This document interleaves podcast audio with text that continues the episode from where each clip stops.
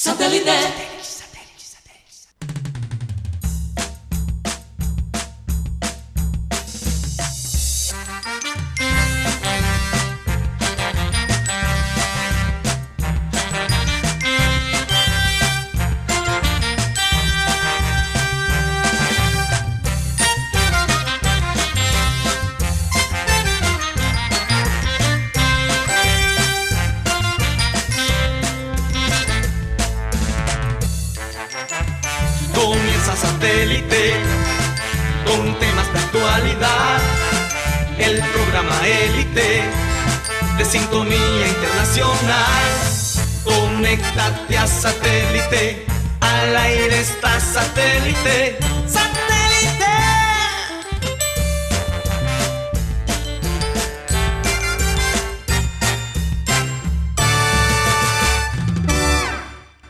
Señores, bienvenidos a nuestro programa satélite.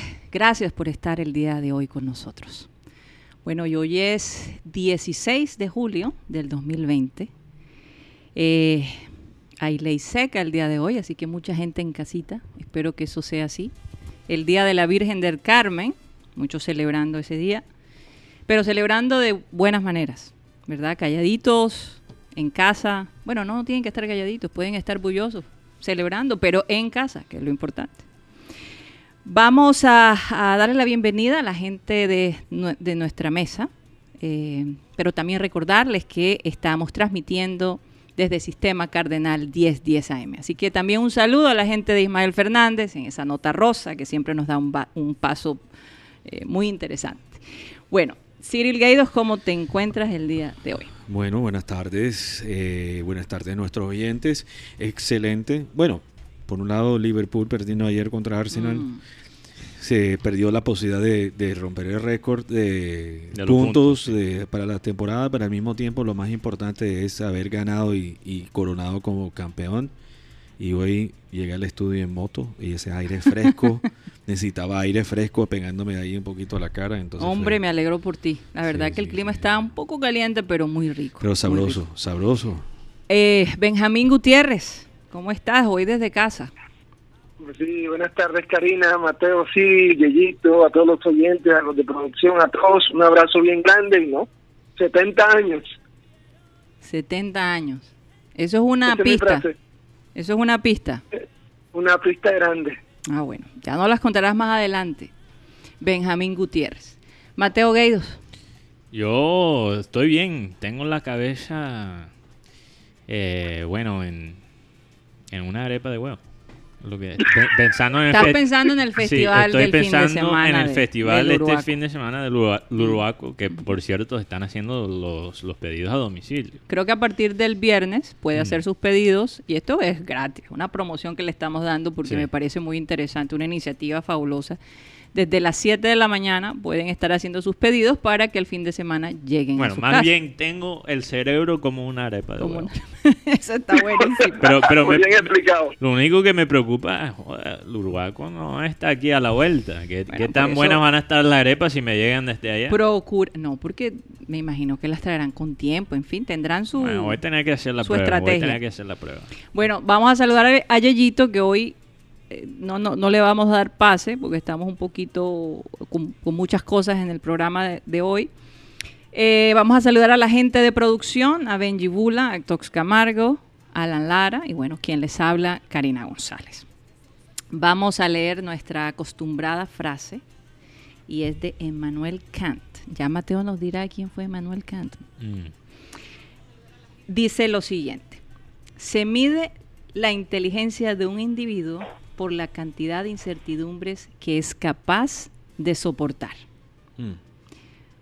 Yo creo que es muy profundo, sobre todo que aquellos que podamos superar esta crisis a pesar de todos los temores y de todas las dificultades que hemos tenido, deberíamos considerarnos personas inteligentes. Eh, aquellos que de, de repente pasen esta pandemia sin sufrir el del COVID-19, me quito el sombrero, ¿no? Eso va a ser algo, es como ir a la guerra, como lo dijiste tú, Mateo. Eh, y en fin, en general, las cosas que hay, hay- hay industrias difíciles, eh, competitivas, pero el truco está en, en- en si te caes, levantarte y seguir adelante. Y eh, nuestro personaje de hoy las ha vivido todas, está en una industria bastante mm, competitiva Especialmente y va a ser muy interesante. Pero antes de eso, Ima- Sí. Immanuel Kant era un filósofo alemán Así es. eh, del, del eh, siglo XVIII, Sí. si no estoy mal. sí. Él, la frase más famosa de Kant es, si pienso, soy. Si pienso, existo. Si pienso, Sería así en, en español. Yo creo luego que- existo. Si pienso, luego existo. no, no solo es que luego existo, es que soy. Entonces, eh, Mm, él, él básicamente pensaba que la mente es lo que definía eh, las, las estructuras, no las cosas externales. Entonces, lo que nosotros Externas, estamos, sí. nosotros le ponemos la estructura al mundo. sí. Porque estamos pensando. Y no solo al mundo, pero a nosotros mismos. Nosotros existimos en este espacio porque estamos pensando. Así es. Ahora, hay mucha gente que no piensa. Entonces queda, queda la pregunta. Sí. ¿Qué son ellos? Bueno, buena pregunta.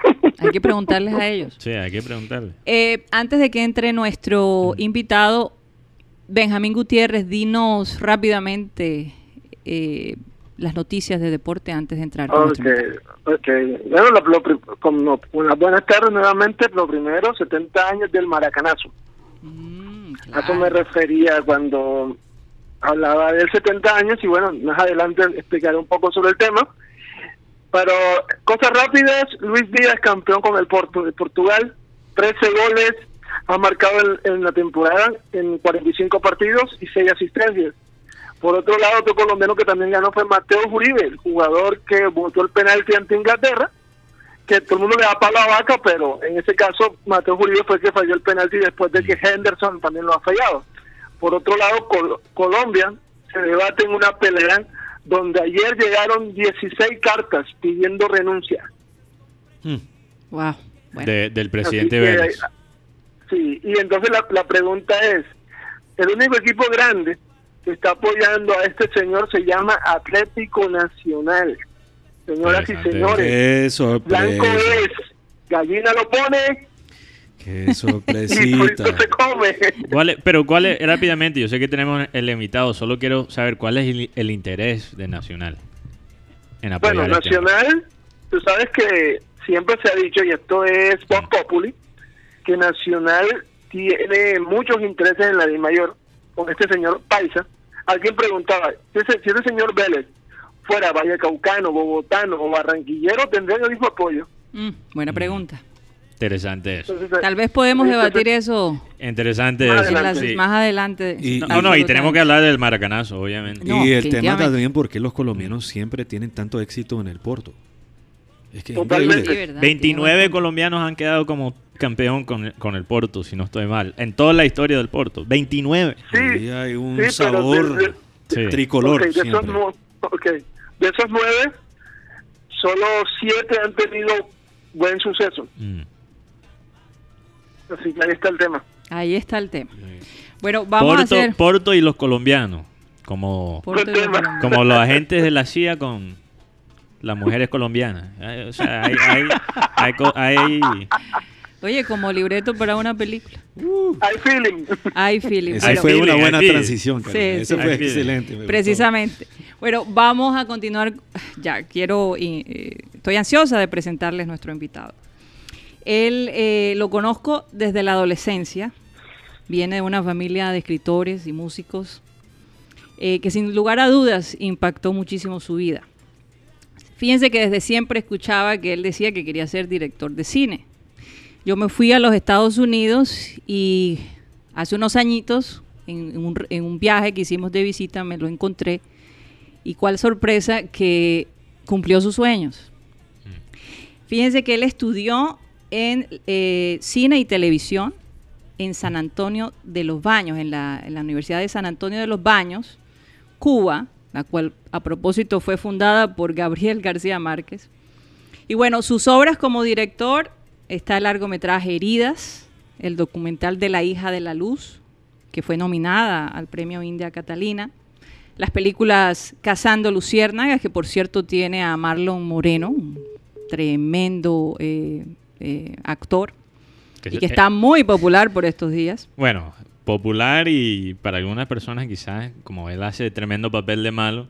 Sí. Pero es que él ha hecho de todo, de todo un poco. Ya a veces la gente no sabe separar. Sí, eso es lo que estoy diciendo. No quiero decir el nombre todavía. Bueno, eh, también hizo la película Ruido Rosa. En televisión coprodujo una miniserie de ficción llamada Antes de la fiesta. Actualmente está desarrollando un proyecto de largometraje como El Paraíso y Regreso a Pangea. Y está próximo a rodar una miniserie de ficción para nuestro canal regional. Telecaribe que se llama Absuelto de todo pecado. Él se llama Roberto Flores y está con nosotros en satélite. ¿Cómo te encuentras el día de hoy, Roberto? Cari, ¿cómo están? Hola a todos, gracias por la invitación. Pues bien, eh, el otro día hablaba con un amigo que uno cuando, sabes, la pregunta de cómo estás, antes era una pregunta como muy rutinaria, eh, pero hoy en medio de esta pandemia y todo lo que está pasando, cuando a uno le preguntan cómo estás, siempre hay como un pequeño silencio eh, y uno se queda como, como pensando realmente cómo estoy. Y entonces, y como comparándose con la humanidad que está en tantos problemas y bueno, la conclusión es que estoy muy bien, eh, a pesar de que por supuesto nunca, nunca estar encerrado es fácil, eh, tanto a nivel personal como familiar. pero bueno, trabajo aprovechando, escribiendo, eh, y bueno, bien, bien, y ahora aportas de, de volver a la ficción. Había tenido años muy activos con, con la ficción, que es eh, de, de, todos los, géneros del audiovisual, eh, mi favorito, digamos. he hecho con fortuna muchos documentales que les ha ido muy bien, pero yo siempre he dicho que el documental me ha prestado a la ficción, y que soy un, director de ficción que hace documentales de vez en cuando, eh, pero realmente me considero un director de ficción, llevaba varios años, después de una seguidilla de, de cuatro películas en cuatro años y varios cortos, eh, sin hacer ficción, a excepción de esta serie que coproduje eh, y escribí el argumento y monté algunos de los capítulos, que fue antes de la fiesta, que fue muy satisfactorio, pero eso fue en el 2017. Y ahora, después de muchos años, en los que yo no había tenido realmente la, el chance de hacer ficción en nuestro canal.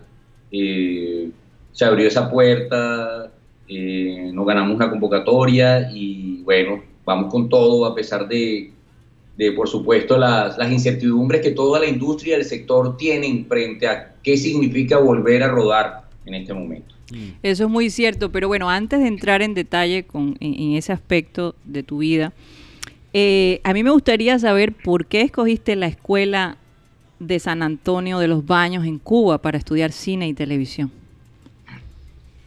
Bueno, mira, realmente eh, alguna gente en Colombia lo sabe, mucha, pero, pero sobre todo en, el sector y en la industria, no, sé qué tanto hacia afuera, pero en ese momento era, y aún hoy sigue siendo, pero en ese momento era una de las cuatro mejores escuelas de cine del mundo. Eh, y es increíble los profesores que pude tener, los directores con los que pude hablar en mis años ahí. Eh, la experiencia es una experiencia muy sui generis porque, tú sabes, eso es como, como, es una finca a 50 minutos de La Habana, lo más cercano es un pueblo que se llama San Antonio de los Baños, que no, eh, no hay nada, o sea, los primeros dos meses que van los fines de semana eh, ya no tienes más nada que ir a ver. entonces, y es muy intenso, muy intenso en el de aprendizaje, de, de, cinefilia, de intercambio con los demás, eh, en una cosa que es casi a ratos como un internado, campestre, con piscina, gimnasio, grandes profesores, pero claro, o sea, yo el otro día pensaba que San Antonio me preparó para esta cuarentena. Eso es cierto. Eh, y, y, y, bueno, eh, era increíble, era un referente, mm. era un referente para todos. y, bueno, eh, apliqué, quedé, eh, y aunque debo decir que no, no tenía la noción del todo exacta de cómo era el espacio al que llegaba, ¿no? No tenía la dimensión exacta, y cómo era la convivencia ahí, que como todo pseudo internado eh, no es fácil, ¿no? se crean grandes amistades, también a veces hay un alto nivel de competencia interna, pero es maravilloso. yo tengo mucha gratitud con la escuela, mucha gratitud con Cuba más allá de cualquier cosa, ¿sí me entiendes? Una cosa extrapolítica, es una cosa muchos dicen que esa es una isla dentro de la isla y de alguna manera lo es. Eh, y, realmente, eh, a pesar de todo lo que implicó esa experiencia, bueno, duro, difícil, eh, la recuerdo con total agradecimiento y amor realmente. Oye, Roberto, a ti te, bueno, tú escribes, tú, tú diriges, tú produces. De esos aspectos de la cinematografía, ¿cuál es tu favorito? ¿En dónde te sientes como pez en el agua? No, indudablemente dirigir. Eh, yo, mira, yo, yo, yo siempre he dicho que yo soy director por vocación y productor por necesidad. Eh, ¿Verdad? Llegó un momento en que me di cuenta que si de alguna manera no... Un, profesor en, precisamente en la escuela me, dijo algo que nunca olvido y, y, que atesoro mucho y que parece que fuera muy sencillo, pero en un momento así de crisis y cosa juvenil me dijo, mira, a nadie le importa que tú hagas una película. Eh, el mundo puede prescindir de tus películas, además, y de la, la, mayoría de los seres humanos que hacen películas, la verdad. Eh, pero, pero a nadie le importa que tú hagas uh, una película, máximo a tu familia de pronto, algún amigo que te quiere, hmm. pero a nadie le importa que tú hagas una película. Si a ti no te importa, si tú no buscas la manera de hacer películas, pues probablemente no hagas películas. Y sobre todo eso es una, es una realidad eterna. Otro, otro amigo director una vez después de un proceso de un largometraje muy difícil, después me decía eh, eh, a posteriori, me decía, lo más duro es que me siento que tengo que empezar de cero de nuevo y yo le decía, sí, lamentablemente sí. Antes de cada proyecto tú prácticamente arrancas de cero. Hay, hay un nivel muy, ya muy alto de, ciertas personalidades en el mundo del cine que por, por supuesto a medida que tú avanzas y tienes cierto reconocimiento, ¿verdad? Y ciertos intereses, o hiciste una película que funcionó económicamente, eh, pues obviamente por ahí aparecen dos o tres que les importa que tú hagas una película, pero no son muchos, nunca. Eh, y casi siempre cuando estás entre película y película, hay una ingenuidad que uno tiene cuando va a hacer su ópera prima, ¿no? Sí. bueno, después de cada primera ya va a ser más fácil y realmente no, no hay nada es más fácil, en nada, porque artísticamente eh, tú te exiges más, porque artísticamente ya dijeron, bueno, ya pasó la ópera prima, ahora con qué va a salir, y en términos de producción, eh, nuevamente retornas como al punto cero de ir a buscar el dinero, de ir a buscar el inversionista, de ir a reunir no sé qué cosa, o sea, eh, realmente es así y uno tiene que saber que es así, siempre está de alguna manera empezando de nuevo. Ahora, en cuanto a la escritura, que yo, yo realmente coescribo, a pesar de que escribo cosas solo, literarias o de otro tipo, por encargo, eh, y se me da a escribir, realmente yo tengo una relación de, de más de 20 años con el mismo guionista que es como eh, mi hermano creativo y también mi hermano, mi hermano de otros padres, que es Carlos Franco Sí, claro. Y nosotros hemos escrito todo, todos juntos, todos juntos. Eh, estudiamos, antes de yo irme a San Antonio de los Baños, eh, yo estudié en Unitec en Bogotá, él estudió conmigo, luego yo me fui un año antes a San Antonio de los Baños y él se fue un año después, se graduó un año después. Después él estuvo un tiempo por Europa haciendo una maestría de guion, yo me volví para Colombia a empezar a echar la batalla, volvió, pero a la distancia, o sea, no existe, yo no tengo ningún proyecto audiovisual o cinematográfico eh, en el que Carlos no haya estado involucrado. O sea, realmente em, somos un, dúo creativo en ese sentido, al que, que hay otras piezas también igual de importantes en mi vida eh, también, pero Carlos ha sido una constante durante más de dos décadas eh, y, un, y también un para, nos hemos dado mucho apoyo en momentos difíciles también de esta carrera. Entonces, eh, esa es mi, relación con la escritura, ¿no? Mi relación con la escritura es una relación de coescritura y de sociedad. Mi relación con la producción es una relación de necesidad que con el tiempo le encontré que tenía ciertos talentos, cierta capacidad, que tenía que hacerlo y no me, y no me amarga, no me disgusta, pero no lo escogí desde el principio. La dirección sí es un tema vocacional. Casi que la producción aparece como por accidente, necesidad. Roberto, hola, te habla Mateo Gueidos. Yo, yo te comprendo completamente eh, con esto de tener un hermano creativo. Yo también tengo una relación muy parecida. Él, él vive allá en Los Ángeles, él estudió eh, cine, eh, estudiamos en la misma universidad y aunque yo vivo aquí en Colombia, estamos escribiendo un guion juntos. Entonces te, te entiendo completamente. No, no es tu hermano en sangre, pero tu hermano en alma. Eh, en alma, exacto. Sí, sí. Es algo bastante bonito tener esa persona. Y, y bueno, yo que estamos todavía quizás en la parte eh, más nueva de esa eh, amistad creativa, yo te quería preguntar cómo tú y, y- y- y tu amigo, eh, básicamente, cómo se definen los papeles. Eh, hay, o depende del proyecto, o, o ya tienen como una fórmula para trabajar juntos. ¿Cómo? Mira, eh, ha sido, se ha re- nos hemos reinventado a lo largo del tiempo. eh, y bueno, claro que ya llega un momento en que nosotros tenemos una, una, una, una comunicación eh, casi, o sea, parecemos un matrimonio, de los buenos, hay que decir. Eh, y- pero, pero los matrimonios buenos también tienen momentos complicados, ¿no? Sí, claro, claro que sí. Claro que sí. Y, y hemos pasado por muchas etapas diferentes. Eh, al principio nos sentábamos los dos a escribir, literalmente frente a la pantalla.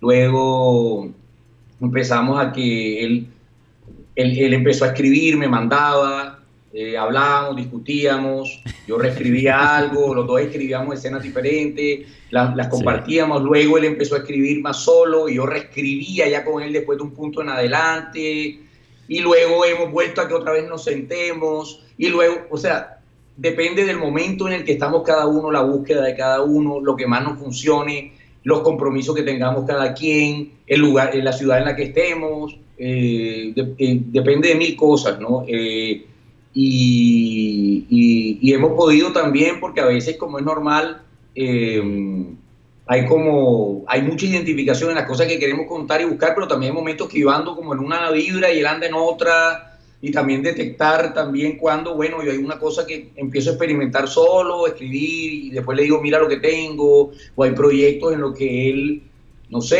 eh, está, lo, lo- está haciendo proyectos que le gustan mucho, pero por encargo para otras casas productoras, entonces cuando sacamos el hueco entramos, pero realmente ha sido un proceso de reinvención y de reencontrarnos que realmente se da, eh, mira, hay, hay una, o- otro de mis grandes amigos y colegas que es Iván Wild, que es otro director de, de- de aquí costeño, eh, nosotros tuvimos, hicimos una muestra itinerante de cine y video del Caribe, que digamos fue la verdad muy importante y dejó mucha huella, que recorrió, hizo como 60 proyecciones en ese momento del país y tuvo como 5 o 6 proyecciones internacionales que se llamaba La Nueva Ola del Caribe. Esto Sí. fue entre el año 2003 y el 2004. Nosotros dictamos muchas conferencias conjuntas eh, eh, por el país y, y teníamos una frase que decíamos que no era, no era casual ni era gratuito que el cine lo hubieran inventado dos hermanos. Eh, y realmente creo, por lo menos esa es mi forma de ver el cine y el audiovisual en general, sobre todo en, eh, en general, porque sabes, hay una idea a veces equivocada cuando uno está en países en, con industrias más frágiles o que supuestamente se hace menos cine o que realmente se hace menos cine, de que en los otros lugares es más fácil y es diferente. Y realmente cuando uno ha hecho proyectos con gente de otras partes, cuando uno ha viajado, cuando uno ha- ha- ha- se ha asomado a las industrias conocidas, uno se da cuenta que la cosa es bastante similar, eh, que las, la- sino que hay más oportunidades y por eso hay muchos más aspirantes por esas oportunidades y que entonces la- las dinámicas son muy parecidas, algunas cosas cambian, pero siempre eh, eh, eh, exige mucho, es muy riguroso poder ganarte una oportunidad, entrar, eh, lograr que algo funcione. eh, y, y bueno, y en ese, y en ese, y en ese, en ese proceso de la vida, eh, afortunadamente la vida me ha puesto con varios hermanos, ¿no? Gente como José Carlos María, que ha sido el músico de todos mis proyectos, eh, gente como Juan Camilo Olmos, que de Ruido Rosa Gente, para acá. gente de acá de Barranquilla, Roberto. Sí, toda, toda. Juan Camilo Olmos, eh, José Carlos María, eh, Juan Camilo Olmos es mi fotógrafo, igual que de muchas otras cosas, y un gran director de documentales. eh, pero no solo aquí, afuera, internacionalmente. Pero es que, es que hay, Y, y- y- y- Eh, y paréntesis gente como Diana ahí. Que ahora va a ser también coescritora de esta serie junto con Mm. Carlos, y que también es mi productora, fue la productora de Casando, Luciérnaga, de Ruido Rosa. eh, gente que, Y hay estos lleva- hermanos, por ejemplo, venezolanos que, tra- que comenzaron con eh, Ron Howard, que uno es más director y uno es más libretista, igual. Sí. Hago un paréntesis Y ahí. los hermanos Cohen, por ejemplo. También, los Hay- hermanos hay Coen. tantos dúos. Sí, hay muchos dúos. Y, y- desafortunadamente también los hermanos Weinstein. de los también. hermanos Cohen con Roger Deakins, su, su fotógrafo. eh, o sea, hay una cosa que cuando tú encuentras un camino, encuentras una forma de diálogo, encuentras una forma de comunicación y tú ves que eso funciona. Eh, y además que a nivel, para mí la- las relaciones humanas son fundamentales, no solo el resultado. Eh, primero están las personas, para mí siempre. eh, pero bueno, si esas personas, esas personas deben ser talentosas o por lo menos funcionar para lograr el cometido que estamos buscando. Pero sin todas estas personas que te funcionen, muchas que mencionen muchas otras, es que el trabajo colectivo en el cine audiovisual es inmenso. ¿Sí, Sí. me entiendes? Simplemente te menciono los que han estado siete, ocho años mínimo constantemente eh, trabajando codo a codo conmigo, pero realmente la lista es inmensa, es inmensa y, y mi agradecimiento total. Yo no hubiera podido tirármela del director eh, durante tanto tiempo sin Sí, muchísima gente que no me cabe en la cabeza la lista. Roberto, eh, Cyril, aquí mira la otra cosa, bueno, nos- nuestra hija también que le, le gusta más la, la parte de dirección. Ella también sueña, yo sé, trabajar con hermanos aquí y, y hacer eh, en conjunto, pero para la gente que no entendió la referencia que el cine comenzó con unos hermanos, estamos hablando eh, eh, eh, claramente de, de Auguste eh, y, Le- y Louis ah, Lumière, que, que obviamente eh, comenzaron con el cine en, el- en, las, en la área del guion en, en Francia Así es. y realmente impulsaron lo que es el cine como eh, prácticamente lo conocemos hoy día, ¿no? Y incluso hay un museo Hay un Lumière museo donde Lumière. fuimos los tres a visitar el museo Lumière en, Lyon. Eh, pero, pero yo sé que hiciste esa referencia y para el público quería enlazarlo, ¿no? Claro, Con la claro, historia. no todo el mundo lo sabe, pero Mm. fíjate, tú hablas de esa unión. Yo quisiera saber qué pasa, cómo es que Bogotá, por ejemplo, tiene un festival de cine y Barranquilla no. ¿Qué ha pasado con los talentos barranquilleros? ¿Por qué no ha podido haber esa unión? Como de repente sí, y digámoslo entre comillas, aunque Paola Turbay, bueno, Paola Turbay eh, ha estado en televisión y ha hecho algunas películas, ¿no? Ha tenido cierta influencia, Sí. pero ¿qué ha pasado aquí? ¿Qué ha pasado aquí que no ha habido como esa esa unión entre entre los talentos, eh, los amantes del cine? Mira, yo, yo decirte, yo sentarme aquí y decirte por qué exactamente eso sería complicado. Yo te puedo decir lo que pienso en torno como a un cúmulo de factores que pueden ser algunas de las razones para que eso suceda, eh, porque una sola razón no es. Eh, si tú te pones a ver, en todo caso, Bogotá siempre ha tenido festivales, pero hasta ahora, bueno, este, este, este experimento de Indivo, que creo que está en la sexta edición, Sí. eh, y, que, y que, bueno, ojalá cada día crezca más y todo, pero realmente, y tiene, bueno, el tradicional Festival de Cine de Bogotá, que es un festival muy antiguo, pero realmente con muchas épocas en que ha sido realmente muy débil, con todo el respeto que merece eh, eh, Henry, su fundador, que uno sabe que es más, más fácil hablar que hacer, pero realmente Bogotá no ha tenido grandes festivales, si te pones a ver paradójicamente. El festival más importante de este país es el de Cartagena. El de Es Cartagena. Está en el Caribe. Está en el Es Caribe. el más sí. antiguo de- de- de- de Latinoamérica. Sí. Eh, ha pasado por buenas y malas, como la mayoría de los festivales en el mundo. Eh, ahorita estaba precisamente en una etapa un poco extraña, en el que le quitaron la competición, no entiendo por qué. Sabes, en Colombia hay una cosa como de que cuando cambia el equipo que dirige o gestiona, hay una mala costumbre de hacer como tabula rasa y, y como arrasar todo. Bueno malo, no importa, hay que decir que aquí todo es nuevo, entonces no sé. Eh, pero evidentemente en el Caribe está el festival de cine más importante. Ahora, eso ayuda a que, que, bueno, Cartagena es una locación eh, turística y, y de, y de- y de visita y de eventos muy fuerte en el mundo. eh, y tiene como una mitología detrás de ella, en torno a algunos cuantos rodajes históricos que han sucedido ahí, etcétera, etcétera, etcétera. Es un buen lugar para un festival. Porque No, tiene los- el los- escenario, los- tiene el escenario los también, que es Los maravilloso. mejores festivales, a mi juicio, suceden en lugares pequeños, si tú me preguntas a mí.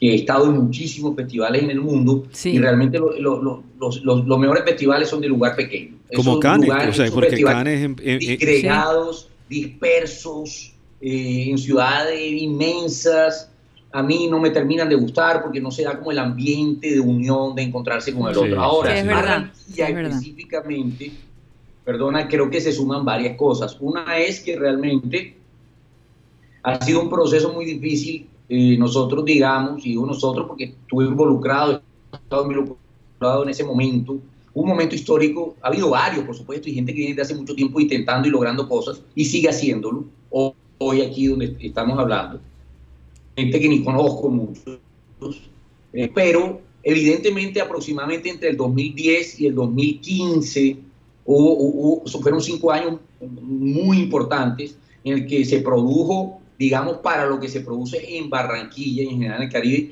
muchísimo, eh, que mucha gente logró eh, en oficios en que nunca habían tenido oportunidad de desarrollar sus oficios aquí en su lugar de origen o donde habitaban, hacerlo y volverse tremendos profesionales que hoy lo buscan en todo el país para que estén.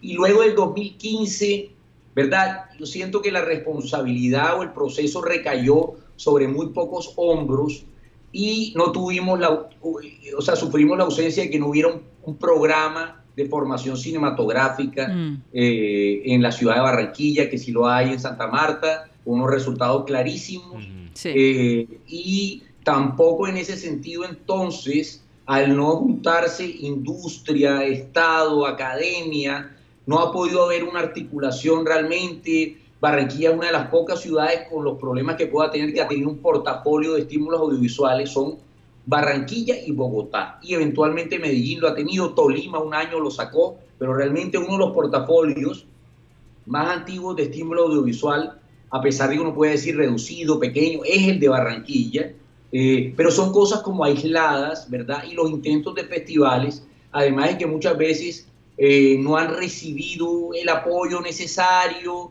también en algunos casos, a mi juicio, se quedan pegados en el hecho de no recibir el apoyo, que es importante, Sí. de verdad es fundamental, pero también hay que entender que las formas de consumo hoy por hoy eh, han cambiado muchísimo, para bien y para mal.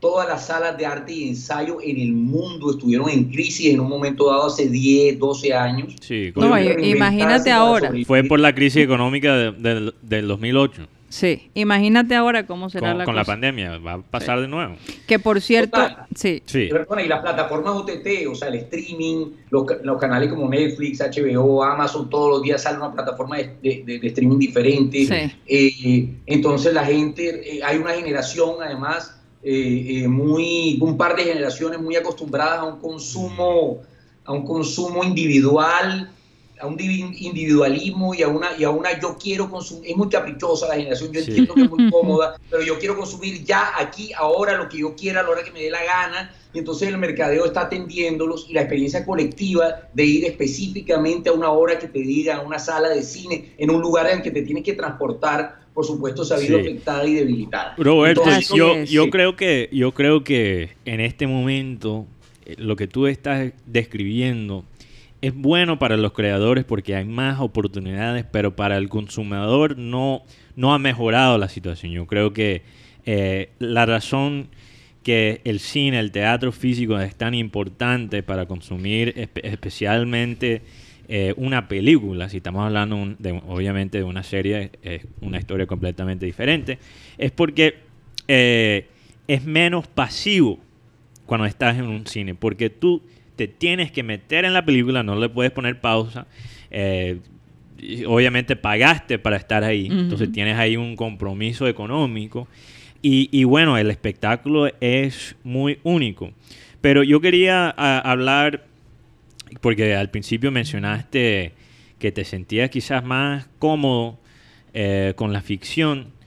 Y, me parece muy interesante, espe- especialmente por el momento que estamos viviendo ahora mismo, que yo creo que eh, la ficción es eh, una de las claves para la supervivencia, porque yo supongo que la razón que tú te sientes más cómodo en la ficción es porque de lo que yo entiendo por mi experiencia con, con la escritura y, y con el cine que a veces con la ficción es más fácil decir la verdad.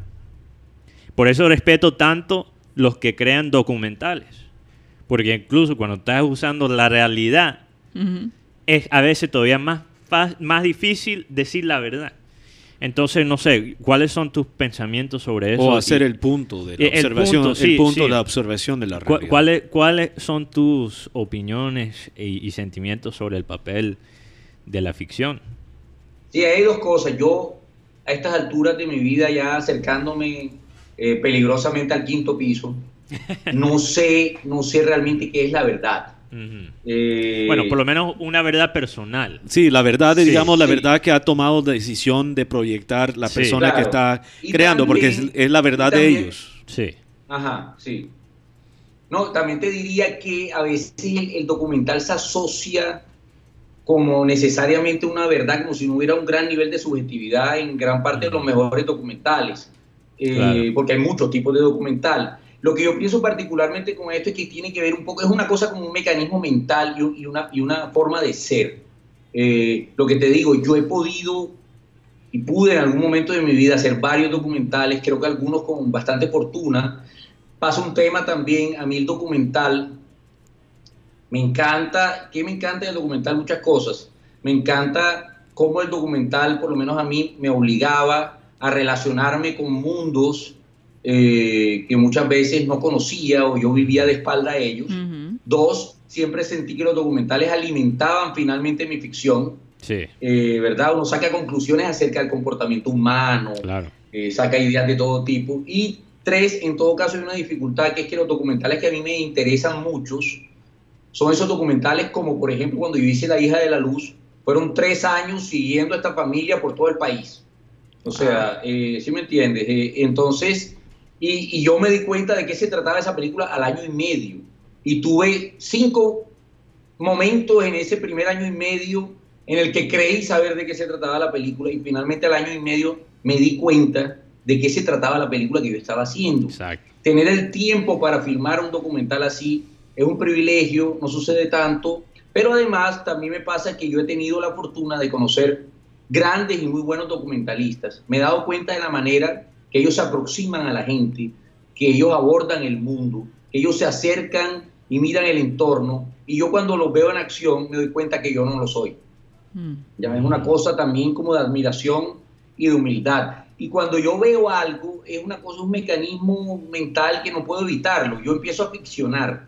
Yo, yo, a mí la cabeza, cuando yo veo algo que está pasando al frente mío o intuyo la posibilidad de una historia, yo no pienso en filmarla de manera documental. Prácticamente nunca, muy pocas veces. Yo Mm. enseguida empiezo a, a poner en escena porque no sé si es que en el fondo soy un controlador obsesivo o qué, que quiero poder parar a la gente donde a mí me da la gana, que la luz se vea como yo quiero. Yo sí creo, para mueble- ser director se necesita Sí. e- ese, Ese- tipo de talento. Yo, yo creo que sí. Oye, Roberto, estamos un poquito cortos de tiempo, pero yo tengo que hacerte yo la hablo siguiente. demasiado, además.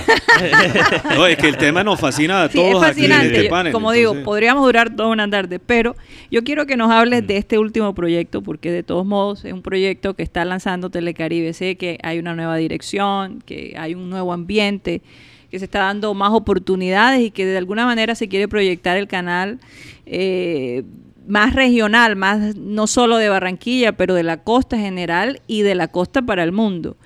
Eh, ¿De quién es la idea absuelto de todo pecado y cuándo empieza a, a- a grabarse, a pesar de, de la situación en que estamos?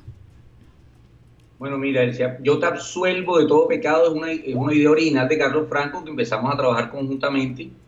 Nosotros veníamos como pensando la cosa y craneándola desde, inclusive de un poco antes de la pandemia teníamos unos borradores. Eh, inicialmente hasta lo habíamos pensado en la posibilidad como una serie web, porque es una, es una, es una serie que cada capítulo se desarrolla en torno a un, a un supuesto pecador y a un padre confesor. Eh, entonces, cuando se abrió esta posibilidad de esta convocatoria, lo que hicimos fue repensar algunos capítulos, ver, porque inicialmente los teníamos pensados algunos para 10 minutos de una serie web y algunos no funcionaban en formato de 24 minutos, otros sí, eh, eh, los adaptamos para que funcionaran. pero teníamos ahí una semilla importante eh, y básicamente es, es, una serie antológica. Eh, en ese, o sea que los personajes y, los, y, cambian de acuerdo a cada capítulo. Una cosa como Room 104, que está en HBO de los hermanos Duplas, que todo sucede en una habitación de motel. O cosas como Los Romanovs, que está en, en, Amazon, que es una serie que me parece eh, bellísima. Eh, con sus irregularidades, ¿no? A veces las series antológicas tienen eso, tienes ocho capítulos, cuatro son magistrales, dos son regulares, dos no tanto. Eh, lo mismo pasa hasta con, con en general con, con, con, las series antológicas, pero aquí vamos, tenemos desde un capítulo en el siglo XVI, ya en el que se encuentran Pedro de Heredia y, y Beteta, que era el obispo de ese momento, eh, eh, dominico, eh, en Cartagena, pasando por los 50, una historia hasta una serie con un hombre lobo, a un capítulo con un hombre lobo. Entonces, y otro capítulo que es más una serie como drama real, eh, pero todos tienen un componente, digamos, eh, tipo hermanos Cohen, eh, que hay como cierta, hay mucha humanidad. y no hay límite de tiempo, porque tú me ah, hablas de, del siglo, de los siglos pasados, después de hacer algunos episodios del presente, en fin, incluso me imagino del futuro. el humor negro, el humor negro va a ser clave. Mm. Y en última una serie acerca de qué es el pecado, qué es el bien y el mal. Mm. una humanización también eh, de la figura del cura, eh, ¿no? que también es un ser humano con, con, con, un reto inmenso, que la vida le exige una santidad y le pone unas reglas y le pone todos los días unas obligaciones que requiere una vocación muy fuerte, ¿verdad? Eh, y unos seres humanos que por razones personales o sociales, también en algunos casos, llegan ahí un poco a flagelarse por, por debilidades que en últimas todos tenemos, así las callemos. Eh, y en ese orden de ideas, a lo largo del tiempo también un poco asomarse a lo que es una cultura como la nuestra, fuertemente arraigada, digamos, en la tradición judio-cristiana y católica, ¿verdad? Con todo este tema del mal, el pecado, la culpa, ¿no? La culpa es un tema eh, de la tradición católica fuertísimo, mm. eh, y mirar eso sin, ahí no hay buenos y malos, no hay nada, simplemente hay circunstancias y seres humanos que tratan de sobreponerse a esas circunstancias. Oye, Eso interesante. Más o menos la Muy interesante porque también invita a la gente a, a, a, mirar mucho más el, el, canal regional, ¿no? Con producciones como las tuyas. Roberto, muchísimas gracias, de verdad, gracias por tu tiempo, sé que estás bastante ocupado. Eh, hablar de cine a todos nos, nos gusta mucho. No, ya que tener eh, Roberto de vuelta en el programa ya cuando se está lanzando el proyecto. Sí, total, total, total. Anunciarlo porque de verdad que, que, es un momento bueno para, para nuestro mm. canal Telecaribe. Así que un abrazo para ti. Esperamos charlar pronto contigo y bueno. Por, aguantar este, este cuasi monólogo de Tranquilo, entendemos por qué eres director de cine. Sí, sí, no, te, comprendo completamente. Además, cuando no, no tenemos invitados, eh, los monólogos son de nosotros, entonces a veces hay que darle pase a otra persona. Así es. Pero un abrazo para ti, Roberto. Muchas gracias. Un abrazo para ustedes también. Mucha suerte Roberto. también. Un abrazo. Cuídense mucho. Tú también. Bueno, vamos rápidamente al corte comercial y ya regresamos. Satélite. Continuamos en programa satélite. Eh, gracias por estar con nosotros. De verdad fue un placer tener a Roberto Flores. Creo que quedamos con, mucha información al aire. Y bueno, eh, nos van a perdonar nuestros oyentes. Estamos un poquito eh, cortos de tiempo en el, en el espacio del Sistema Cardenal.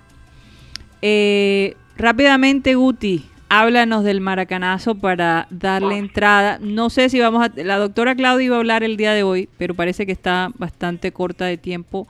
Vamos, yo quiero que hables del maracanazo y después le damos entrada a la doctora Claudia a las 2 y 20. Eh, y bueno, vamos a ver qué pasa. Adelante. Hablar del, hablar del maracanazo es hablar de las grandes gestas del fútbol mundial. Maracanazo se refiere al a un momento triste de la vida porque mucha gente perdió su vida después de ese partido. Mm. Pero para mí también marcó una e, para mí también como como analista de fútbol marcó una época en la historia. Uruguay de ahí no volvió a ganar un mundial, mientras tanto Brasil ganó cinco mundiales después de este. Entonces, ¿qué quiere decir? Que mientras Uruguay se quedó, porque Uruguay la, la, la mejor posición que tuvo fue en el 2010 cuando quedó de tercer, de cuarto lugar en ese mundial, mientras que Brasil ha ganado varios mundiales. Lo cual los marcó Alcide Gigia y Esquiafino. Ellos fallecieron ya, ellos marcaron la historia de Uruguay, que podríamos decir que fue la época dorada de, de la garra que. Hablar del el capitán Odulio Varela, que era el hombre fuerte, era como decimos aquí el, el caudillo, y un Brasil que después en el 58 nace su mejor jugador, Sí. Edson Arantes de Nacimiento Pelé. Eh, yo creo que, que- bueno, yo, yo tengo una manera de pensar en el Maracaná un poquito diferente, Guti, porque eh, yo creo que, bueno, primeramente, un contexto que, que siempre se pierde un poquito cuando escucho conversaciones eh, sobre el Maracaná es que esto fue el primer mundial después de la guerra mundial, la segunda guerra mundial Sí. el primero. O sea, estamos hablando que no se había visto un mundial en 12 años. Del 34. En 12 años. No, eh, 30 y- No, 30 38. 38.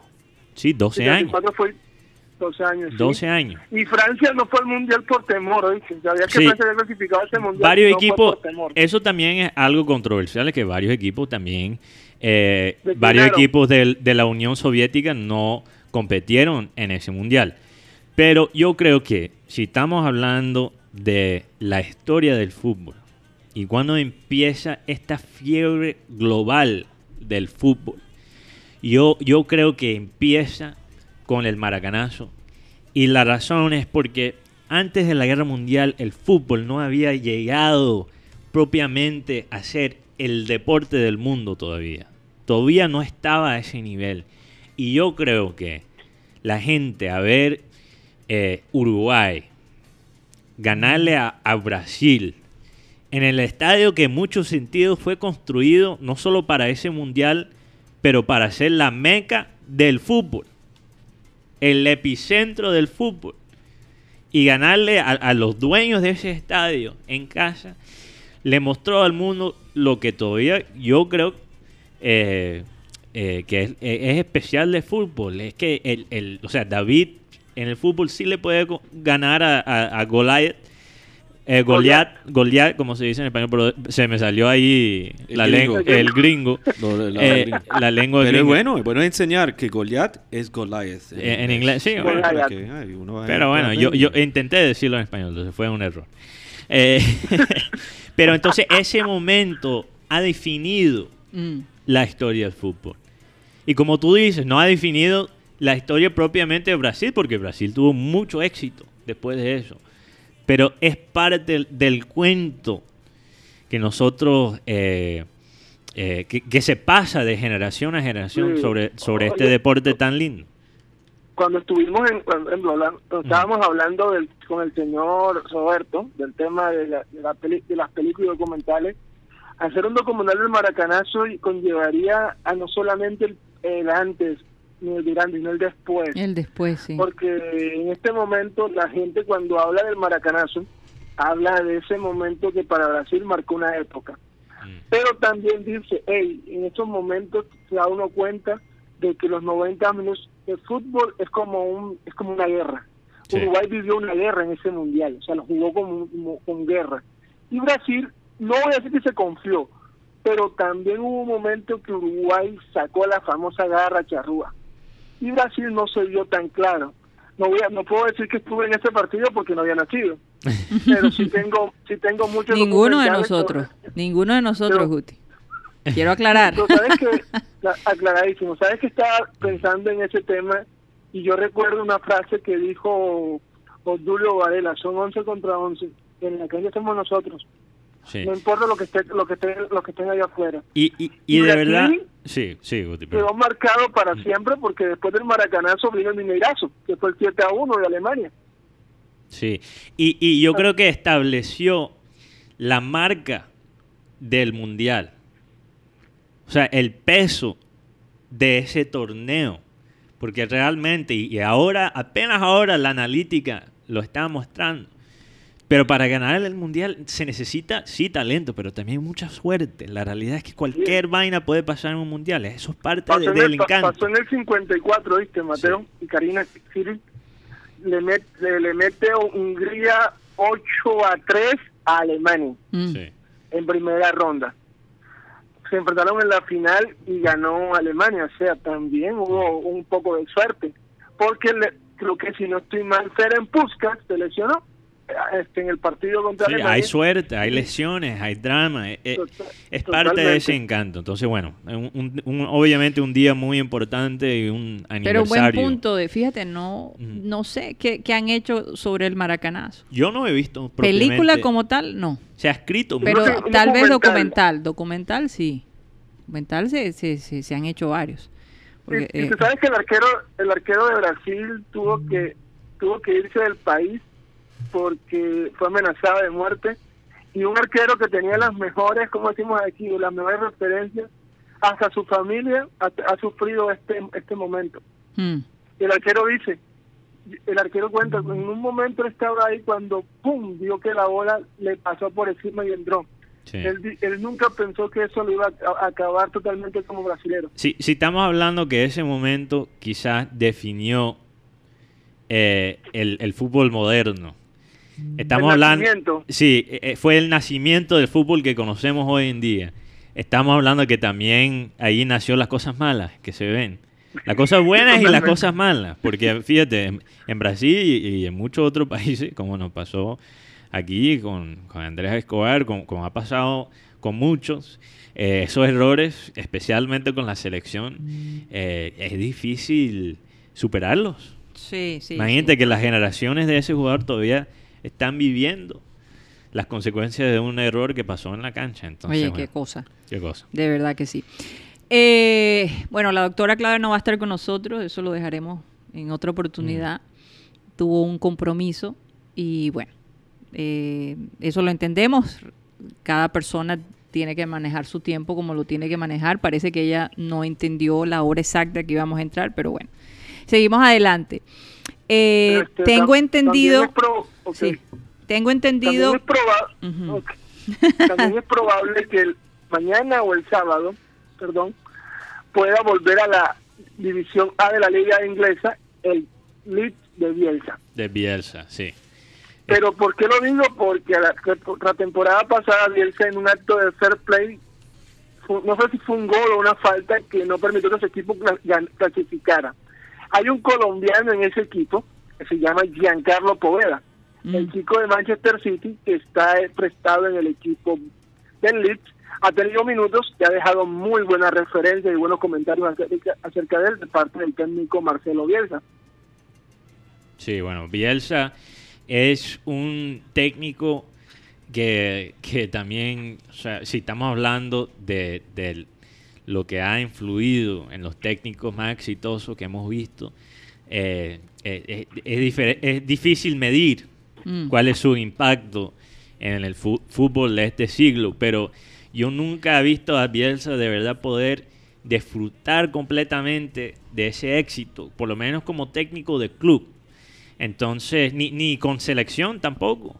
Eh, eh, eh, la carrera de él ha sido de glorias filosóficas, pero no de glorias eh, en oro, digamos. Entonces, me Títulos. Sí, entonces, eh, títulos. Entonces, digamos que llevar a Leeds, porque tenemos que recordar que Leeds es un gigante caído del fútbol inglés. Era uno de los clubes más exitosos de la historia en los años nove- hasta los años 90 cuando cayeron a, a la segunda división. Un poco parecido a lo que pasó con América, que pasaron su Ay, época en el desierto. ay, Dios.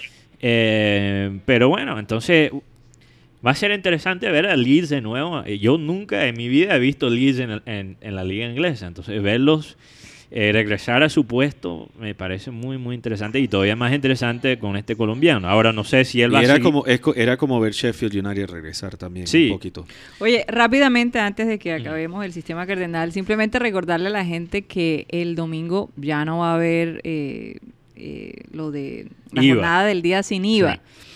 Eh, no se sabe cuándo, cuándo se va a hacer, no, no- no han dicho exactamente qué, cuál va a ser el nuevo día, pero parece que habilitaron de nuevo el 8, eh, los números 8 y 9, las cédulas que terminen en 8 y 9.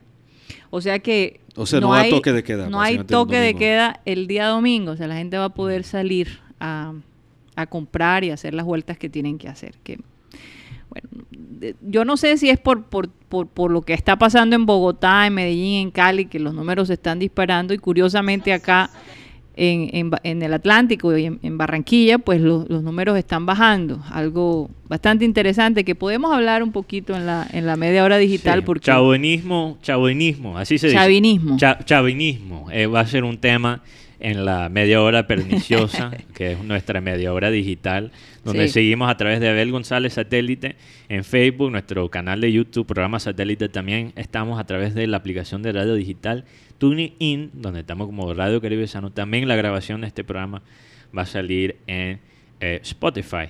Y bueno, tenemos ese tema y también el, el hackeo que pasó con Twitter. Muy interesante. Y vamos a tener nuestro corresponsal eh, juniorista, eh, Joan Nieto, que creo que va a estar con nosotros. Eh, Oye, ahora- sí, hay que preguntarle qué tal le parece la camiseta nueva. Sí, bueno, yo sé que a él le gusta. A él le Pros y gusta, entonces Bueno, nos vamos a despedir rápidamente de Sistema Cardenal. Gracias por estar con nosotros. Simplemente recuerden que estamos de lunes a viernes de 1 y 30 a 2 y 30 de la tarde. Gracias de nuevo y recuerden que su cita está aquí en programa satélite por Sistema Cardenal. Continuamos en programa satélite ya 100% digital. Eh, a esta media hora le llamamos la hora sin reservas, perniciosa. Pernicioso, Tengo sí. entendido, Mateo, que los viernes vamos a, a poner cierta música Yo, yo creo que para tenemos preparar a que, la gente para el fin de semana, ¿no? tenemos que hacerlo especialmente esta semana que hay puente. Sí, Y, y los puentes ya no son... ya no es lo mismo. Ya no es tienen el mismo sabor, no- pero, No, se siente esa alegría cuando hay puente. Pero el hecho de que hayan puesto pico y cédula el domingo le da un poquito de libertad a la gente, ¿no? Sí. De movilizarse este fin de semana. Imagino que el lunes también, porque el lunes también tenemos pico y cédula, ¿no? Sí, hay pico de sol. Pero eh, el domingo hay, hay toque de queda también, Pero ¿a qué No. horas? ¿no? No, eh, ay, o sea, y toca queda en la noche ahora. Y tengo entendido, lo que tengo entendido Ah. es, originalmente iba a haber toque y queda comenzando el sábado, pasando el domingo, y ya el próximo fin de semana ya no iba a haber toque queda de la misma forma. ¿ok?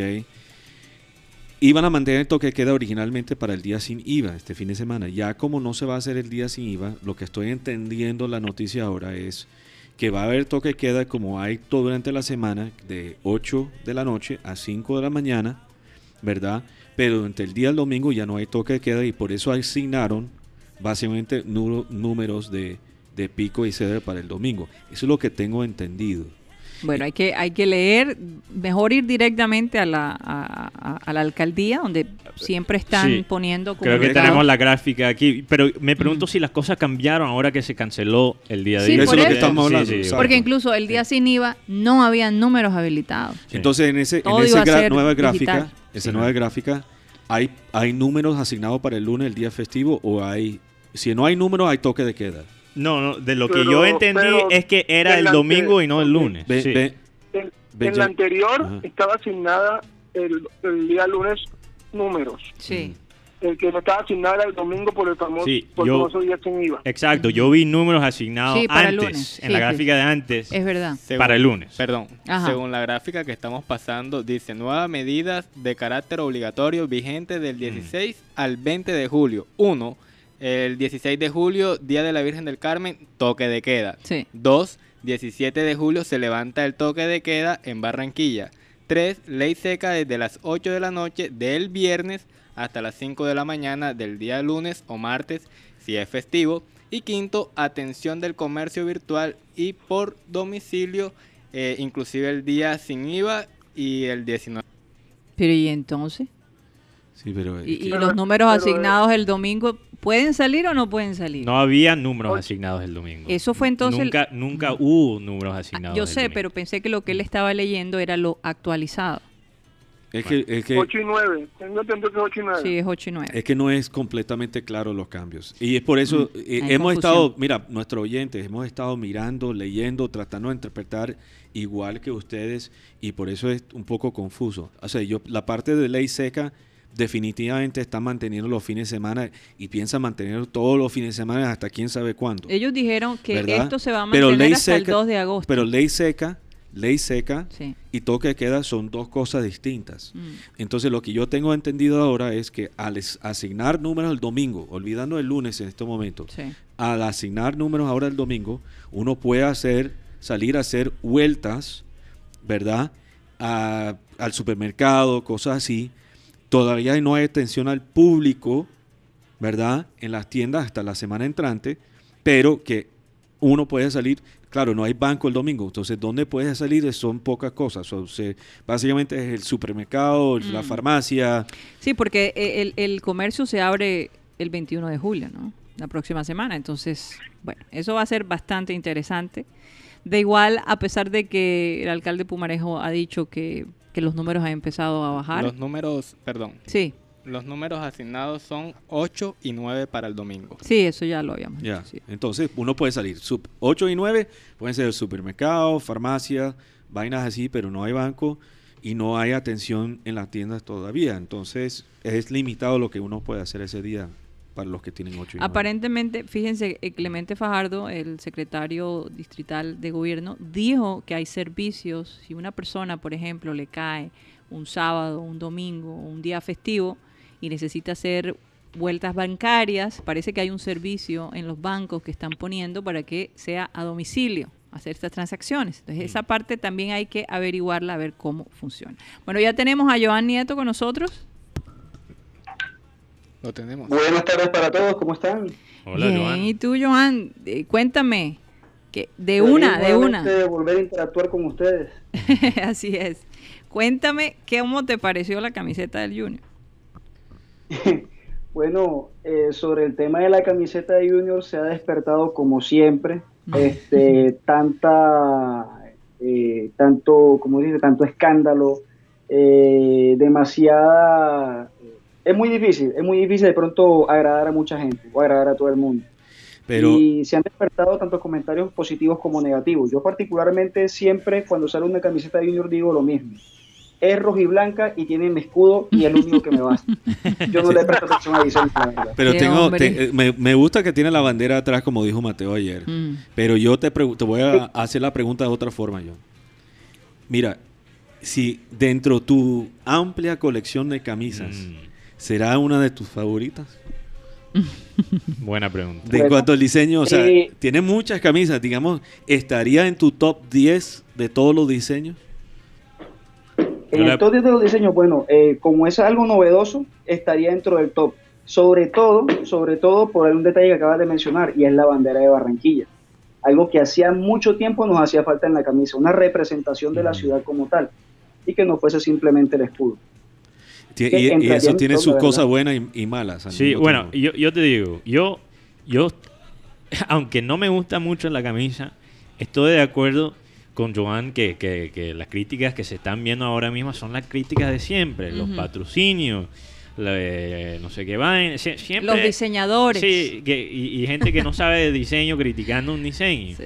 La verdad La es que... Sí, la verdad es que la verdad es que no me molesta ese rojo un poquito más pálido. Eh, creo que eh, como a- no sé si, si fuiste tú, eh, Joan o alguien más que vi en la- las redes, pero ese color, o sea, representa cómo se ve las banderas, por ejemplo, en el estadio. Le da como un efecto bastante Mm. chévere y a mí me gusta. Lo que no me gusta es la parte de arriba de la camisa que básicamente parece como si fuera diseñada para los patrocinios. No me molesta. Mira, si Junior tiene que salir, si, si los jugadores del Junior tienen que salir como un carro de Fórmula 1, eh, eh, ok.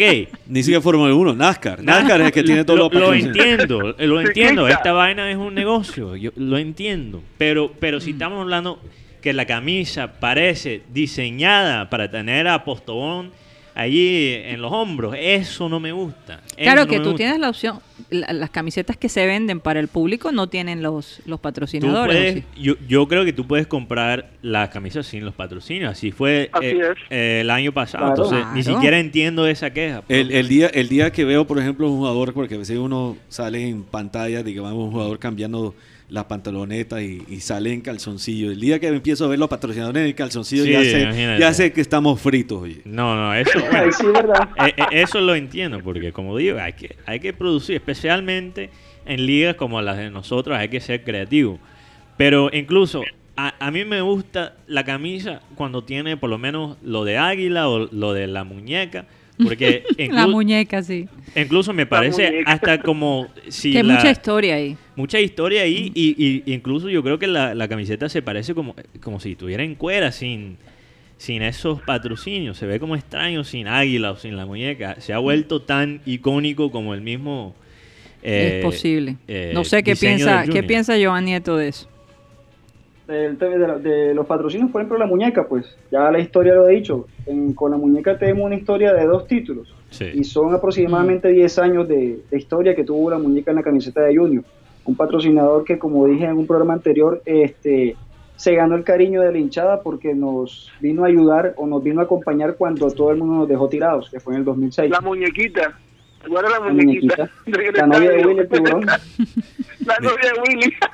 Mira, yo, yo, yo voy a dar mi concepto, que sí estudié diseño. A mí me parece que lo diseñaron y dijeron, miércoles, eso está un poquito fea como camisa. Vamos a poner la bandera atrás y eso arregla todo.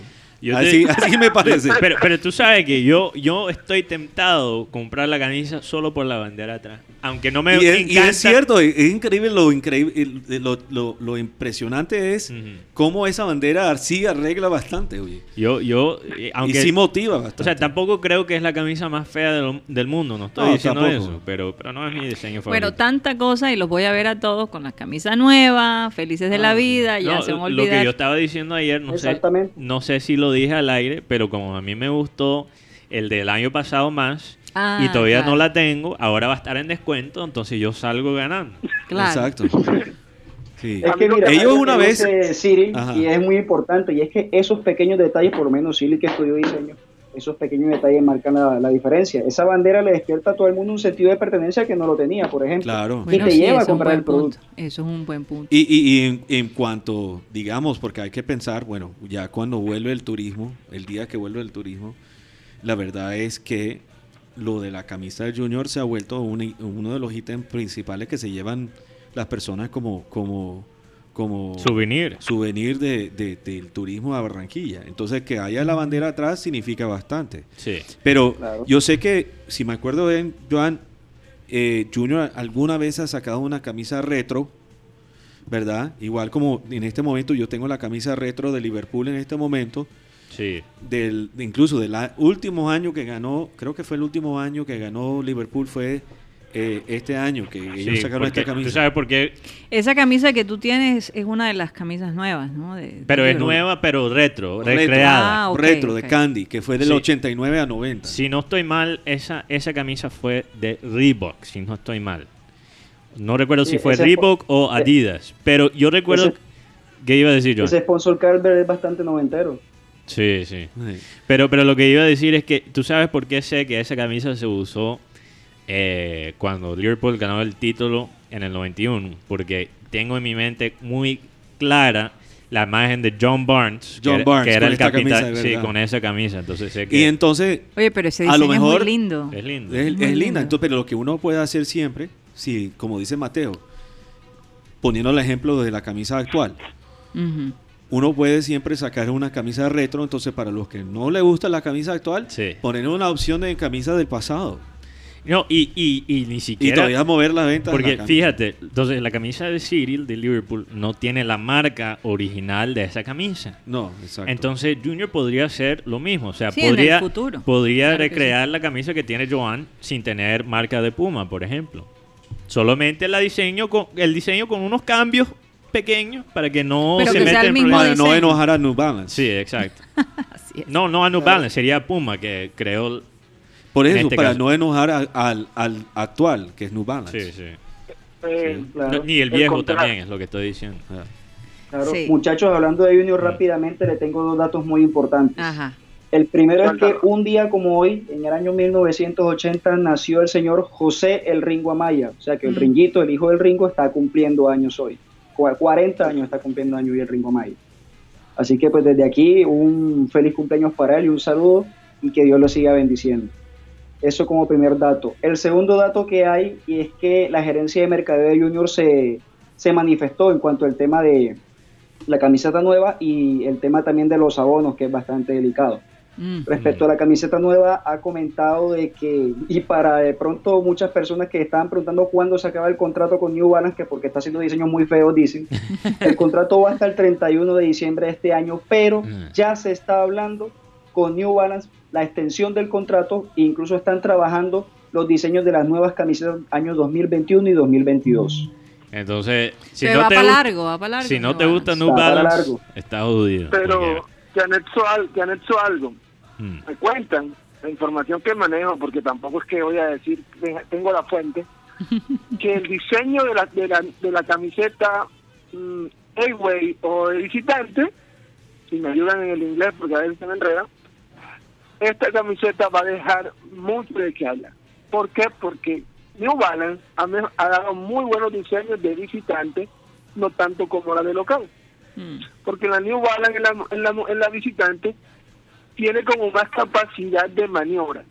En cambio, en la, en la local siempre se mantienen unos Sí. lineamientos que son el rojo y blanco. Y yo creo que eso Y- es cierto. y- y de- es, es difícil entonces tener como originalidad Sí. cada temporada con, con lo que es, digamos, Oye, la parte tra- tradicional. Tú sabes que se me Mm. ocurre, sería interesante que se hiciera una competencia y que y que y que lo- los hinchas eh, mandaran sus ideas de Como- diseños de camisetas. Como hicieron con la. Bueno, no, no co- tanto como la ala, porque tú estás diciendo algo al público general.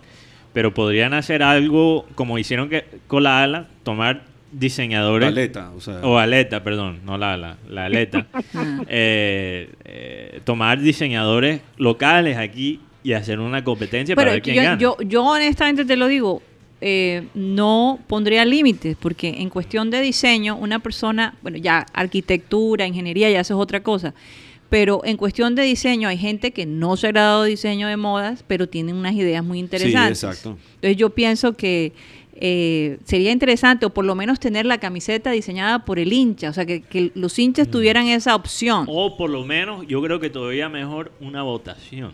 O sea, que New Balance saca tres o cuatro opciones y que los hinchas Eso votan. Oye, pero tú te imaginas que, por ejemplo, se haga ese concurso y de todos modos la camiseta sea diseñada por un hincha del equipo. Eso, es- eso- Mm. No, eso pero es algo yo creo que eso sería un poco imposible. No, proble- no problemático para nada. En un mundo de ideal sería eh, increíble, pero ma- te puedes imaginar... la cantidad de gente que va a mandar, eso cada, sí es cierto. Por cada, por cada diseño bueno vas a tener como mil barbaridades ahí en el, en el, co- en el Bueno, pero lo han hecho en, en- en otros tipos de, de eventos. Han puesto a niños a Y de todos diseñar. han modos puesto- hay, hay, hay subida y bajada, digamos, en calidad del diseño, no importa el proveedor.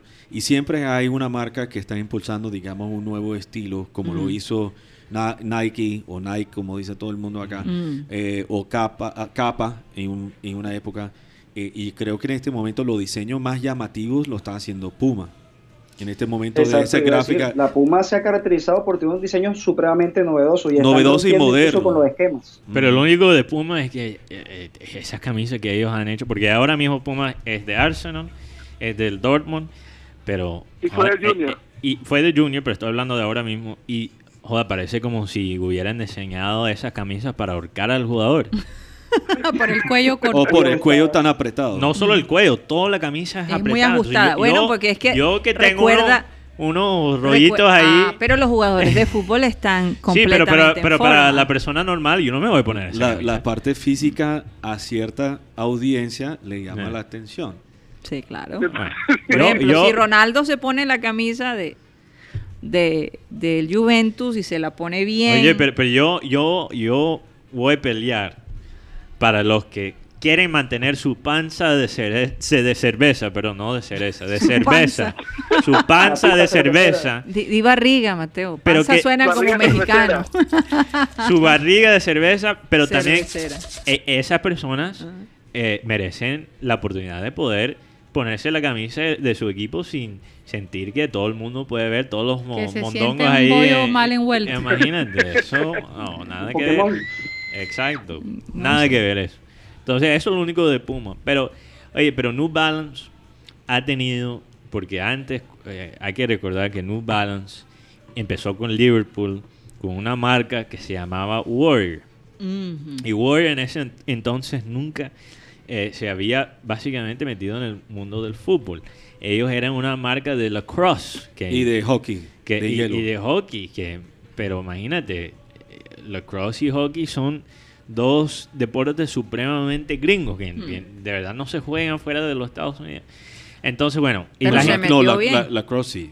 Y, y- Bueno, lacrosse. Y hockey sí se, u- se, se, se juega mucho en Europa no. y Canadá. Sí, Bueno, norteamericano, digamos. Latinoamérica, sí. el lacrosse, es- aunque se juega en otras partes, es muy, los muy- checos, los rusos y los suecos pelearían contigo en, el- en el decir que el hockey nada más de Norteamérica. me importa un pito. Yo no estoy diciendo que, que- no estoy diciendo que es solo de norteamericano. Es un deporte bien norteamericano, que son dos cosas distintas. Bueno, eh, regresando al tema, eh, la gente se burlaba de, de las camisetas de, de Liverpool con Warrior.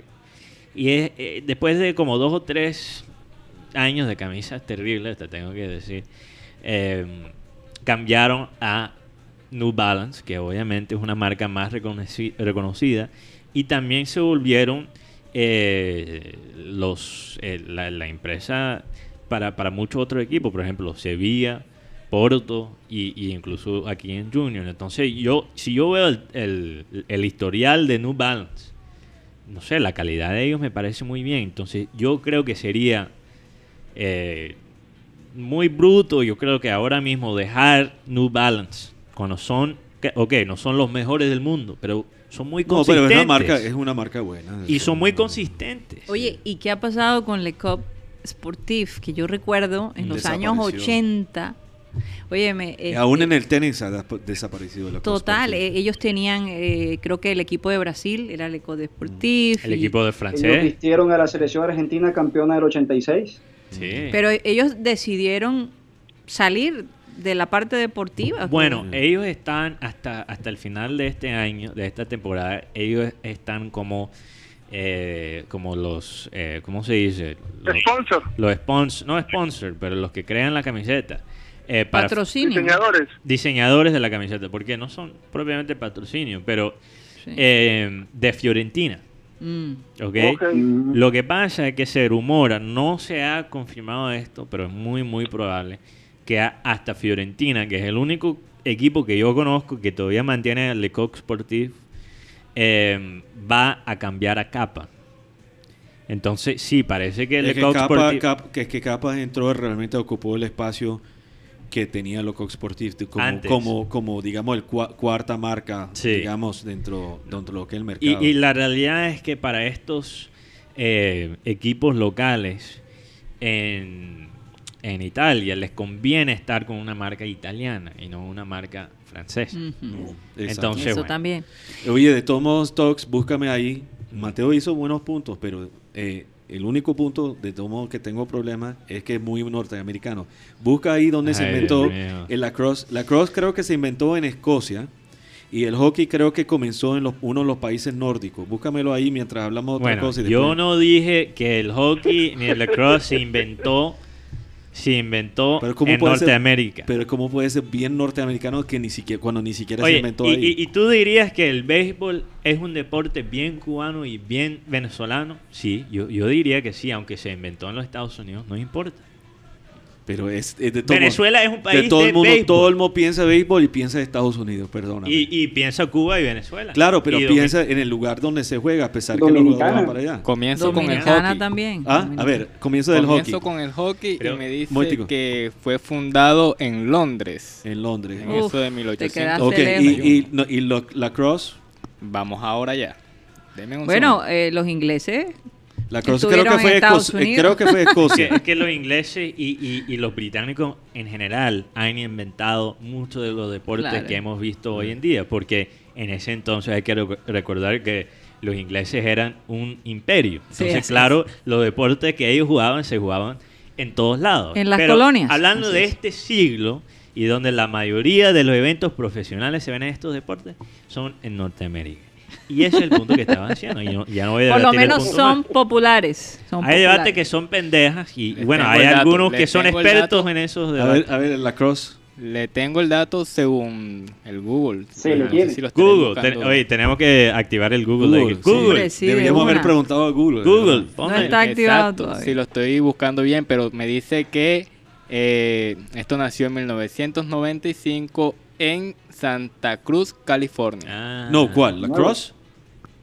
No. Sí, No, señor. la No, Cross. no, no, eh, no, eso es imposible. De la mano de Greg Glassman. No, no, pero quizás no, la no. liga profesional eh, en este momento, por el deporte El como deporte. Oye, oye, como ya lo encontré. El lacrosse se inventó en Norteamérica. ¿Ah, sí? Porque fue un deporte de una gente indígena. Entonces, eh, tú sabes, hasta considero que es ofensivo lo que dijiste, que el lacrosse es invento de Europa cuando era Le- algo. le quité- imagínate, ya le le, hemos- quité mérito a los indios. Mira, ya le hemos quitado a los pobres indios de, de- de Norteamérica sus tierras, su cultura. O sea, imagínate lo que ha pasado con los equipos de- profesionales de deporte que muestran una caricatura de unos indios ofensivos y ahora le vas a quitar el lacrosse también. Si, joder, si eres...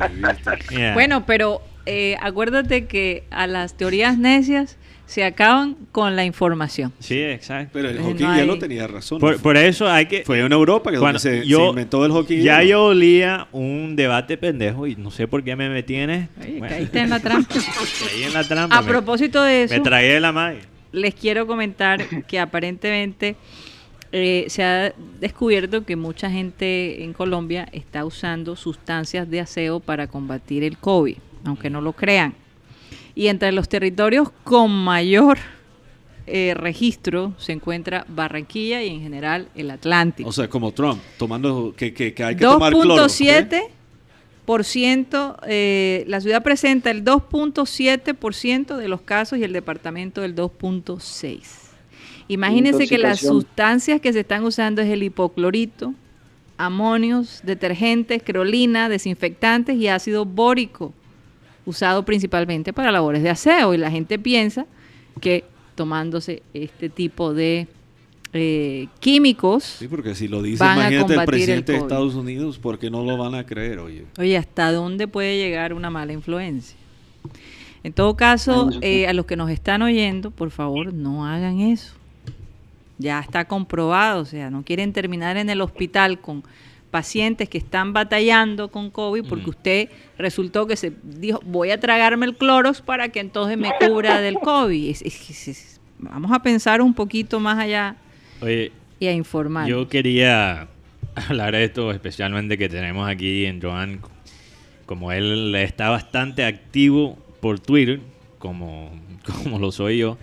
eh, esto lo que pasó, creo que fue ayer, este hackeo, creo que el hackeo más grande que se ha visto en la historia Oye, de como Twitter. yo no hizo, yo no uso Twitter, Sí. no se, no me afectó para nada. Entonces, básicamente, el, el resumen de lo que pasó es que muchas de las cuentas más importantes de, de esta plataforma y, y- y obviamente fueron fue algo eh, diseñado especialmente para las cuentas eh, Más grandes. no solo grandes pero verificadas que tienen el Mm. chulito eh, y cuentas como el de Barack Obama como el presidente Trump eh, o sea lo, lo más grande Ahí que estaba, ahí estaba Karina, en quinta, pero dijeron, no tiene Twitter, entonces no la vamos No, a no, hackear. No está verificada. No la vamos a hackear, No entonces- estaba verificada, entonces. No, tú tienes más seguidores en Twitter que yo, Siri. Tú tienes más seguidores en Twitter ¿Qué, que qué- yo. qué dijiste, Joan? Hackearon hasta la cuenta de un rapero muy famoso que ya murió. Sí, o sea, un- eh, ¿Quién? ¿De Tupac? ¿qué? no, no, no, no. No, Pop- pero Tupac creo ni era, siquiera existía. creo que era The Juice World, si no estoy mal, ¿verdad, Joan? Eh, no, O es- Pop Smoke. no, no, no recuerdo el nombre en el momento. Un, un rapero famoso que murió recientemente. Sí, Ah, porque hay, hay- hay recientemente. dos que murieron recientemente, que es Pop Smoke, eh, uno de Nueva York, y Juice World, son los dos. Sí. Pero de todos modos, mucho. Entonces, básicamente, lo que tuvo, lo que tuvo que hacer Twitter es que tuvo, tuvo que desactivar todas las cuentas verificadas. Qué locura. Entonces, por una tarde no había cuentas verificadas en Twitter. y Ni entonces siquiera el presidente. Y ni siquiera el presidente. Uf. Y, y- y yo no sé, Milagro de milagro. yo no sé, Joan. ¿a cuál presidente te refieres? ¿A Al Duque o, al- o a Trump? No, a Ah, Trump, perdón, al presidente No. Trump. Hay que aclarar, hay que aclarar Sí, porque. Duque también usa No, no, pero yo digo para presidente Trump porque eh, si, si tuvimos que sacrificar escuchar de todos los demás para que se apagara un ratico Sí, Trump, mejor. Pero yo te digo una vez, yo sentí un, o sea, un aire, un fresco, sin esa cuenta verificada. Y, y no sé, ¿cuál es tu opinión Yo sobre creo que él debería haber que empezado a convulsarse o algo. Trump Sí, Convulsionar. Me imagino que sí. convulsionarse porque por no tener por no tener Twitter Pero, por dos minutos. pero ¿cómo disfrutaste esa tarde, Joan, si notaste ahí una diferencia? sobre ese tema de ese, ese troll, porque menos que tuvo que haber sido un troll el que causó todo este problema, si se le puede llamar así a nivel de Twitter, creo que se, se respira como que un poquito de paz, la verdad, pa- de- desde mi punto de vista, porque pronto todo ese tema de, de las cuentas verificadas, de mucha gente interactuando con otros que, que por tener cuenta verificada de pronto ya están creyendo que todo lo que dicen es cierto Mm. o que por tener el chulito azul pues ya este, están tomando como cierto todo lo que esa, ese personaje pueda decir. Entonces Sí. todo ese tránsito de tweets, de retweets, de me gusta, todo eso, como que un poquito de paz se pudo respirar ayer. Sí, definitivamente. O sea, la gente común y corriente pudo eh, disfrutar Sí. el beneficio de no estar chequeado con la- el chulito ese verde. Exacto. Y, y yo te Claro. digo, yo te digo, Joan, bueno, no es un troll.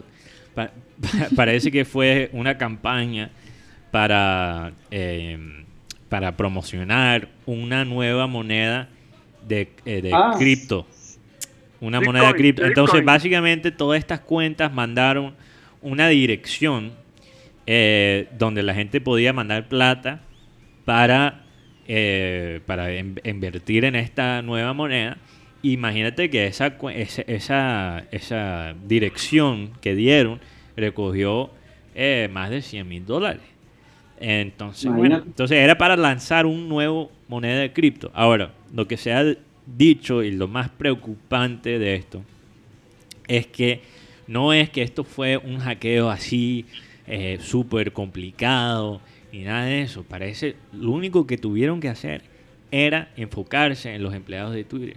Entonces pudieron enfocarse en los empleados de Twitter y los empleados sin querer le dieron acceso, acceso a estas personas a los sistemas de Twitter. Entonces fue nada Sin querer. fue fue nada complicado. Entonces eh, la verdad es que se queda la pregunta si esto es la primera vez que pasa, ok, de esta manera tan obvio. Quizás cuántas veces ha pasado Y no lo sabemos. antes y no lo no ni siquiera lo hemos es- escuchado. Ahora, Sí, es pero Twitter el que supuestamente... Sí, son unos genios. El- Es Twitter el que supuestamente ya no va a tener oficina, sino que todo el mundo va a trabajar desde casa. Sí, sí, por el momento el, el fundador de Twitter anunció eso, Jack Dorsey. Entonces, bueno, el Twitter y todas las redes en general siguen siendo... aunque- Pero un poquito complicado, porque ¿cómo haces Ah. tú de alguna manera hacerle seguimiento a, a los empleados de Twitter? Están desde su casa. Sí, pero e- eso hubiera podido pasado en la oficina o fuera de, de la oficina, no, Hubiera- no sí, importa. pasar Entonces no Es creo que eso fue un factor. Eh, Bueno, no- imagino que los computadores de alguna manera tienen... Sí. eh, hay ciertos gente que tiene acceso a los computadores de los Lo- empleados. y Lo, que se mirar. nota es que los empleados de Twitter no estaban bien entrenados. Pero lo que iba a decir es que se- esto de las redes sociales, aunque han ya sido parte de, de nuestra realidad por básicamente de dos décadas, casi dos décadas, siguen siendo un riesgo de, de seguridad para la gente que está en esta onda digital. Entonces, bueno, es algo que tenemos que tener en cuenta cuando usamos esas redes. Bueno, eh, se nos acabó el Mm. tiempo, desafortunadamente. Nos tenemos que despedir. Oye, si nos toca despedirnos, Mm. eh, recuerden que hoy es ley seca. Eh, nos tenemos que quedar en casita, los que no tienen que salir, dejen a la gente que tiene que trabajar salir tranquila, quédense en casa, tranquilos, viendo televisión, escribiendo. Bueno, mira, hay muchas cosas que hacer realmente. Mm. Hay muchas cosas que hacer realmente. Y hasta Ocio cierto creativo. punto, hasta cierto punto sentirse un poquito más positivos porque la otra semana pinta que va a ser un poco diferente para nosotros acá en, el Atlántico y especialmente en Barranquilla. Eh, así que bueno, vamos a ver qué pasa. Eh, disfruten el resto de la tarde. De nuevo, gracias a Roberto Flores por haber estado con nosotros, a Joan Nieto, eh, por compartir también con nosotros y a ustedes por apoyarnos como siempre. Vamos a pedirle a Abel González Chávez que por favor despida el programa. El mundo se ha ido alejando de todas estas creencias porque las consideraron alienantes o perjudiciales para la libertad del pensamiento, etcétera. Pero no es sino recrearse un poquito en, en- en- el universo y, como nada sale de nada, todo tiene su origen, su desarrollo, su evolución. uno tiene que, pienso yo que es importante entrar a respetar todo lo que tiene que ver con la composición del universo. Si ese universo gigantesco, magnífico, fabuloso, colosal, tiene un, un- autor, hay que venerar a ese autor. Gracias por la sombra, por, gracias por los árboles, gracias por el alimento, gracias por la familia, gracias por, por el trabajo, en fin, agradecer siempre. De- de- supóngase, ok, usted no cree en Dios, pero agradezcase usted, agradezcale a la naturaleza, agradezcale, suelte un poquito de ese sentimiento agradecido. Si usted cree en el- un palo, en una piedra, bueno, ponga la piedra, desahógese en ese sentido. Eh, hay un versículo bíblico que dice, sabemos y creemos que Dios nos ama, porque Dios es amor. Cualquiera que ama a sus hermanos está íntimamente unido a Dios. Es que la palabra amor se dice muy rápido. Por ejemplo, algunos asocian el amor con un revolcón de cama, con una vieja, con una hembra, con, un- con una peladita. Es decir, depende pues la, la, la visión y la proyección sexual de cada quien. Un encuentro casual. Otro- eso consideran es hacer el amor. Pero si tú te sientas a la orilla del mar o, en una pequeña montaña y empiezas a mirar la magnificencia del mar, el encanto de la naturaleza, la brisa, cómo bambolea los árboles, los otoños, las primaveras, los inviernos con esa nieve blanca, pulverizada como azúcar de esa ¿Cómo le llaman a ese azúcar, Marenco? Que la, pulverizan, eh, que la, la utilizan para la- con levadura para hacer el pan y esas. Bueno, ese, el, el- el- el- el otoño, Refinada. el, ver- el verano, la primavera y el invierno. No es sino mirar el entorno, el aire que respiras, para sentir que hay un poder detrás de todos esos fenómenos que hacen que tú vivas sin saber leer ni escribir, cualquiera que sea tu naturaleza. No hay discriminación de raza, de, credo, de política, para que el aire te llegue a la nariz, puedas respirar y tus pulmones se llenen de ese saludable viento que nos llega ahora bastante fresco desde el norte a través de los vientos alisios. Gracias, Señor, por toda la magnificencia que podemos disfrutar sin pagar más allá. Si tenemos que agradecer tener un, un ministro que nos pone los impuestos, si hay gente agradecida con esta nueva norma, pues imagínate tú la gente que habrá de agradecerle al creador del universo. Ojalá, ojalá le demos, intelectualicemos los, los incrédulos un poco más la voluntad y la energía de Dios. Nos conviene a todos. Señoras y señores, como estamos de tiempo, son las 3 de la tarde en punto. Lo que quiere decir que, aunque ustedes no lo crean, se nos acabó el time. Satellite, sat- satellite, satellite.